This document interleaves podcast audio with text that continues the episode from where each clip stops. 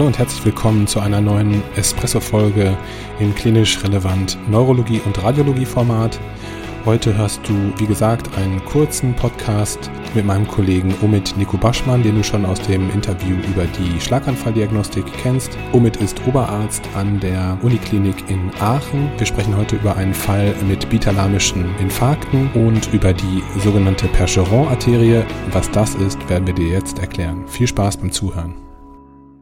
Ja, Omid, ähm, herzlich willkommen nochmal äh, das zweite Mal im Klinisch Relevant Podcast. Heute wollen wir ja einen Espresso-Podcast machen und deswegen keine lange Vorrede. Ich bin letztens in der Klinik über einen Fall gestolpert. Da war es so, dass ein Patient letztlich bilaterale Thalamusinfarkte hatte und diese Thalamusinfarkte, die waren halt paramedian auf beiden Seiten lokalisiert und ich habe mich gewundert und dachte, Mensch, wie kann das denn sein? Also wie, welche Gefäßterritorien müssen denn da betroffen gewesen sein? Und da bin ich auf diesen Begriff Percheron-Arterie gestoßen und da musste ich sofort auch an dich denken. Deswegen, ich wollte dich nochmal fragen, was es mit dieser Percheron-Arterie auf sich hat. Vielleicht kannst du noch mal was zu der ähm, Gefäßversorgung vom Thalamus sagen zusätzlich.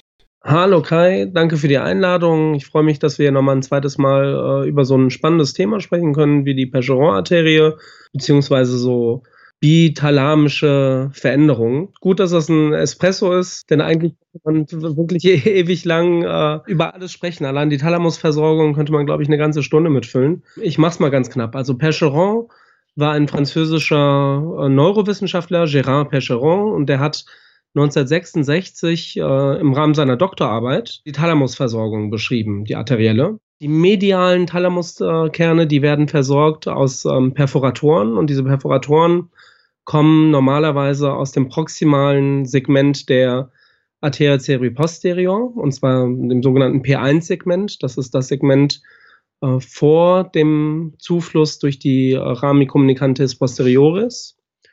Und Percheron hat äh, vier Typen unterschieden. Typ 1 ist, äh, wenn es jeweils für links und rechts einen einzelnen, und zwar einen eigenen Perforator gibt aus dem P1-Segment. Typ 2a ist, wenn es eine unilaterale Versorgung beider Thalamusseiten gibt, also aus äh, dem linken oder dem rechten P1-Segment kommen die Arterien für beide Seiten. Und Typ 2b ist, wenn es einen einzigen Perforator gibt, der sie später aufteilt und dann beide Seiten versorgt. Also Typ 2 wird aufgeteilt in 2a und b, aber das Wichtige daran ist, dass man auf der einen Seite eine Arterie hat oder zwei Arterien hat, die beide Thalamusseiten versorgen. Und dann gibt es noch den Typ 3, das ist wieder äh, so ein Typ, wo es von jeder Seite einzeln eine Versorgung gibt für, für jede Seite, also links versorgt links und rechts versorgt rechts. Und dann gibt es aber noch so eine, so eine Verbindung zwischen diesen Perforatoren.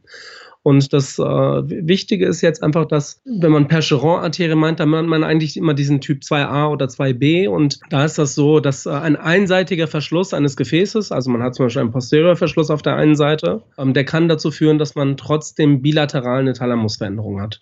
Das ist das, was man meint mit der Percheron-Arterie. Kernsymptom von dem Patienten, von dem ich am Anfang erzählt habe, war letztlich, dass der eine schwere Bewusstseinsstörung hatte und auch eine vertikale Blickparese und im Verlauf, insbesondere so nachdem die Bewusstseinsstörung abgeklungen war, so kognitive Störung im weitesten Sinne, wie so ein Psychosyndrom zurückbehalten hat. Kennst du auch solche Fälle aus deiner Praxis?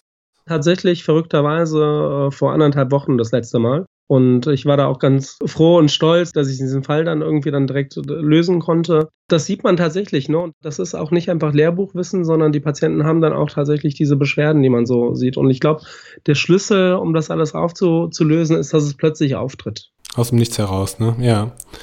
Ähm, und das sind ja dann wahrscheinlich auch am ehesten kardioembolische Ereignisse, richtig? Genau, kardioembolische oder je nachdem, was die Patienten haben, dann sonst auch äh, arterio, arterielle, äh, wenn es dann doch nochmal so ein äh, vertebrales Plaque gibt. Es kommt ja immer so auf das Alter des Patienten an und den anderen Risikofaktoren. Und diagnostisch ähm, ist eine CT-Angio ganz normal oder eine MR-Angio ausreichend, um das, um das zu diagnostizieren? Also das Wichtigste seid eigentlich ihr Kliniker erstmal, ne? dass ihr das gut äh, rausuntersucht. Dann läuft das ja erstens äh, auf eine CT normalerweise hinaus da kann man sowas schon gut sehen und, und trotzdem ist man sich da häufig nicht sicher. Deswegen folgt meistens noch eine MRT. Und bei der MRT, also wenn man da Diffusionsstörungen sieht in der Diffusionswichtung, dann ist das eine klare Sache. Schwieriger ist das, glaube ich, wenn man Fälle hat wie, wie bei dir, die man erst später sieht. Also wenn du jetzt zum Beispiel den erst äh, eine Woche später im Rahmen der Reha siehst und die Patienten haben keine richtigen Diffusionsstörungen mehr. Da muss man nämlich das große Fass aufmachen von Differentialdiagnosen, von Erkrankungen mit äh, bitalamischen Veränderungen. Und das ist eine ganze Menge halt. Ja, da sprichst du was Wichtiges an, weil mir ist, äh, mir ist so aufgegangen, letztlich Bewusstseinsstörungen.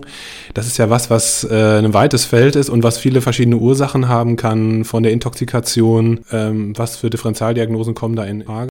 Jeder hat ja so, so seine paar Fälle, paar Patienten, die der nicht vergisst. Und zum Beispiel, ich erinnere mich noch an ein junges Mädchen, die eine Sinusthrombose hatte, ne? beziehungsweise eine innere Venenthrombose. Und ähm, der Thalamus wird auch relativ symmetrisch ähm, trainiert, ähm, über die Vene cerebri interne äh, hauptsächlich und auch über Perforatoren, aber über diese äh, Vene cerebri interne. Und ähm, wenn die verschlossen sind, dann gibt es auch ein ähnliches Bild. Dann schwillt auch der Thalamus an. Man sieht ein Ödem, das ist halt dann ein Kongestionsödem, deswegen fehlen da die Diffusionsveränderungen. Ähm, aber zum Beispiel eine Venenthrombose ist eine ganz wichtige Differentialdiagnose. Was auch sonst wichtig ist, also was man auch häufig sieht in der Klinik, äh, metabolische Veränderungen. Ne? Also ähm, bei der Wernicke-Enzephalopathie, ähm, beim Thiaminmangel, da kann man auch zum Beispiel bitalamische Veränderungen sehen, die so medial sind. Ähm, Pontine und Extrapontine Myelinolyse zum Beispiel, ne? oder also osmotisch wird die auch inzwischen genannt. Äh, auch da gibt es dann Thalamusbeteiligung häufig. Okay, danke dir. Bitte. Ciao. Bis dann. Nur weil das Ganze vielleicht etwas schnell gegangen ist, nochmal ganz kurz zusammenfassend. Die Percheron-Arterie ist ein Gefäß beziehungsweise eine Gefäßvariante, die aus einer der beiden ACPs entspringt und beide paramedianen Seiten des Thalamus versorgt. Das heißt also, ein Verschluss der Percheron-Arterie macht einen bilateralen paramedianen Thalamusinfarkt mit oder ohne Mittelhirninfazierung. Kernsymptome sind oder können sein eben die Bewusstseinsstörung bis hin zum Koma, eine vertikale Blickparese und kognitive Störungen Wichtig ist zu wissen, dass die anterioren Anteile des Thalamus über den vorderen Stromkreis versorgt wird, also über die Arteria carotis interna. Linksseitige Thalamusinfarkte können häufig eine Aphasie machen. Anterolaterale Thalamusinfarkte machen häufig eine akute Verwirrtheit. Posterolaterale Thalamusinfarkte machen eher fokalneurologische Defizite, zum Beispiel Hemiparesen. Und das soll das Wichtigste zum Thema der Percheron-Arterie gewesen sein. Bitte denkt immer daran, der Thalamus ist das Tor zum Bewusstsein. In diesem Sinne, vielen Dank, dass ihr heute zugehört habt. Wenn euch der Podcast gefallen hat, dann teilt bitte diesen Beitrag mit euren Kolleginnen und Kollegen.